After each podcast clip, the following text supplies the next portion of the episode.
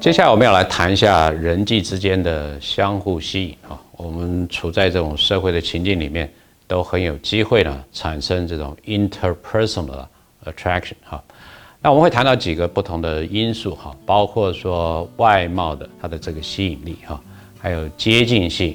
熟悉度、彼此之间的相似的程度，以及所谓的移情的作用哈。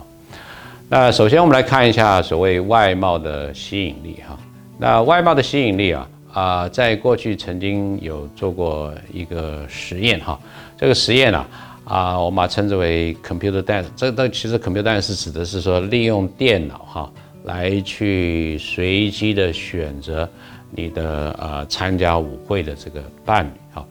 那么参加完之后呢啊，彼此对自己用电脑随机选出来的伴侣，再做一些评分，然后说。啊，你对对方会不会有好感，或者是没有好感？那么有好感跟没有好感的原因是什么？哈，那么从这样一个简单的研究会发现说，啊，如果彼此都不是互相的认识，又没有机会呃多深入的交往的话，大概这种外貌的吸引力啊，是一个留下好感的一个非常有利或者影响大的这个因素哈。这个指的是说，因为我们没有太多时间，因为只有这样的一个。短暂的这个社交的场合能够互相认识的话，那么不可避免的哈，这个外貌还是会呃成为你能不能够吸引对方或者给对方留下好的印象的一个重要的因素哈。那再来我们看所谓的接近性，接近性就是指的近水楼台先得月的这个意思哈。也就是说，如果彼此之间要能够建立关系的话，那物理上的距离的这个远近啊。也是一个很重要的影响因素哈，比如说呃，大家如果有机会就学期间住宿的话，如果你住宿一段时间，比如说一个学期或甚至一个学年下来，很可能哈能够成为你的朋友的大概就是谁呢？大概就是你的室友哈。假设你不是单独一个人住一间，而是有室友共享这个宿舍的话哈，为什么？因为他跟你的距离相较于不管是同一个楼层。或是同样系上的同学，可是住在不同的楼层，或者是其他住在更远的别栋的哈，这些所谓的这个朋友的哈啊，在自己同寝室的这个室友，因为接近性的关系啊，更有机会成为你的朋友哈。那么再来，我们看所谓的熟悉度哈，那熟悉度跟刚才提到的接近度是有一定的关系的哈，因为啊，你如果能够接近的话。其实就有机会多让你认识对方，产生这个熟悉度哈。呃，基本的一个倾向就是对于熟悉的事物啊，我们通常好感的程度会比较高哈。啊，我们在呃前面谈到有关于呃情绪的这些历程的时候，也提到一个一个实验，就是利用所谓的曝光效应哈，叫 mirror exposure effect 啊，就是说即便你不要跟对方有正式的这个互动。但是只要接触多了哈，看到多了，听到多了，多次之后的接触以后呢，呃，你也会增加对他的这个好感，啊，所以就所谓这个 familiarity breeds liking 啊，就是熟悉了之后呢，就会带来培养这个好感哈，啊，这种好感的这个效果不仅是在人身上如此哈，在动物的身上也是如此哈。你甚至可以让这个老鼠习惯的听莫扎特的音乐，或者是 Schoenberg 啊，另外一位啊，这个俄国的著名的这个作家的音乐，听久了之后呢，他们对这些音乐也会展现出来他的好感的这个程度哈。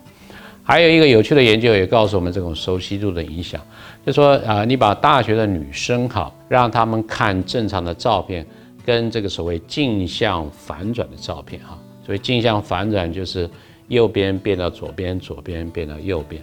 啊，然后让大家来去对这些照片的喜爱的程度啊来做评量，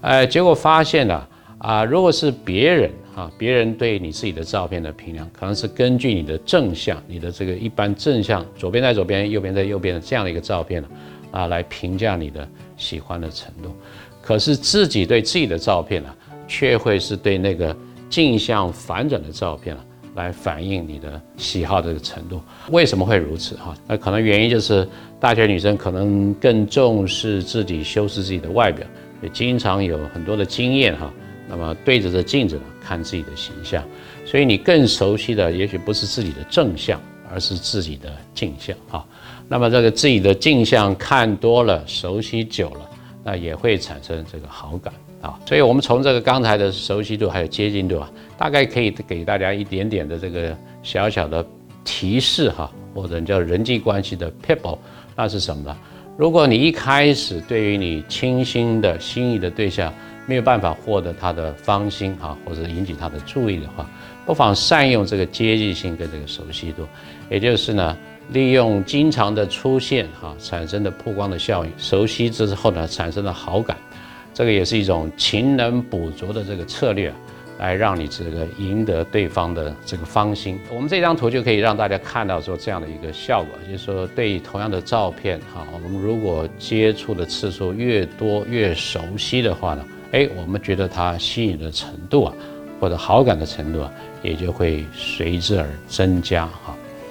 那么再来就是相似性，相似性，我想这个大家都蛮能够体验或者是同意这样的一个想法啊。华人有所谓的这个门当户对的这种观念哈。当然，我们把这个门当户对呢啊，不需要做太狭义的解释，而可以把它扩大解释为在各种人格的特质、你的学经历啦、生活的经验啊、你的兴趣啊、嗜好啊。喜欢做的活动呢，等等哈，那这样的一个大的这个范围之间，如果你跟你的对象之间或你的朋友之间，如果有高度的重叠、有高度的相似的话，那么也会增加彼此的好感哈。那么再来，我们谈到所谓的移情作用，移情作用就是说啊，当我有机会认识一个新的朋友、新的同学，而这个新的同学或者新的朋友，让我想起过去某一位对我而言非常重要的人物。那如果我对于这一位亲近或者熟悉的人物有好感，那么我对这位新人，因为他跟他也很相像啊，新的同学也跟他相似，我也会对这位新的朋友、新的同学啊，会有比较多的这个好感。当然，如果不幸你对原来回想起的那个人，大多都是一些负面的这些感觉的话呢，那可能这个新的朋友或者是同学呢，也不会引起你的好感。那这个是我们讲的移情的作用，也就是说，你对原来所熟悉的。一个人物啊，对他的情感会转移到现在你新认识的朋友或者是同学，因为他们彼此间长得非常的相似，或者让你想起的以前的这样的一个对象哈啊。那这张图就是来表示说，在这个左边你可以看到，就是啊，我们让这个实验组的这个受试者遇到的这个人物呢啊，或者是跟他过去有一个比较正向的连接的人很相似。或者是跟过去跟一个比较有负向连接的人很相似，那就会很清楚的产生这个移情的作用哈。对这个正向连接的，哎，你会对这个新人有好感；对这个有负向连接的，你的这个新人或者新朋友呢，就不会有那么多正向的这个好感啊。那相对的这个控制组呢，就没有这样的一个效果啊。啊，我们在结束这一段单元之前呢，我们再举几个大家可能知道的这个电影啊。来说明这些因素对于人际之间吸引力的这个影响啊，这个我们侯孝贤大导演的《恋恋风尘》哈，那其中有一段呢，这个原来呃男女主角从小就认识哈，然后感情也非常的好，可是后来男的长大了要去当兵，那女的就跟他书信往来哈。因为彼此之间的感情非常的浓厚，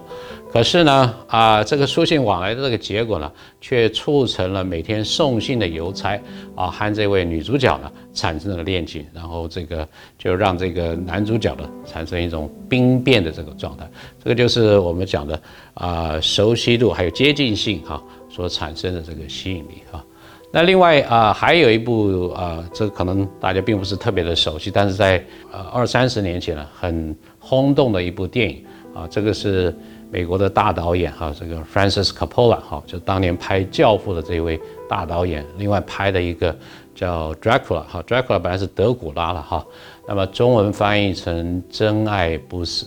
那这个真爱不死啊，它就是跨越时空的哈。德古拉伯爵原来是在十字军东征的哈，在住在这个罗马尼亚的这样的一位伯爵哈，那么他的夫人。啊，因为敌方的讯息误传，以为他已经战死沙场，而为他殉情自杀哈。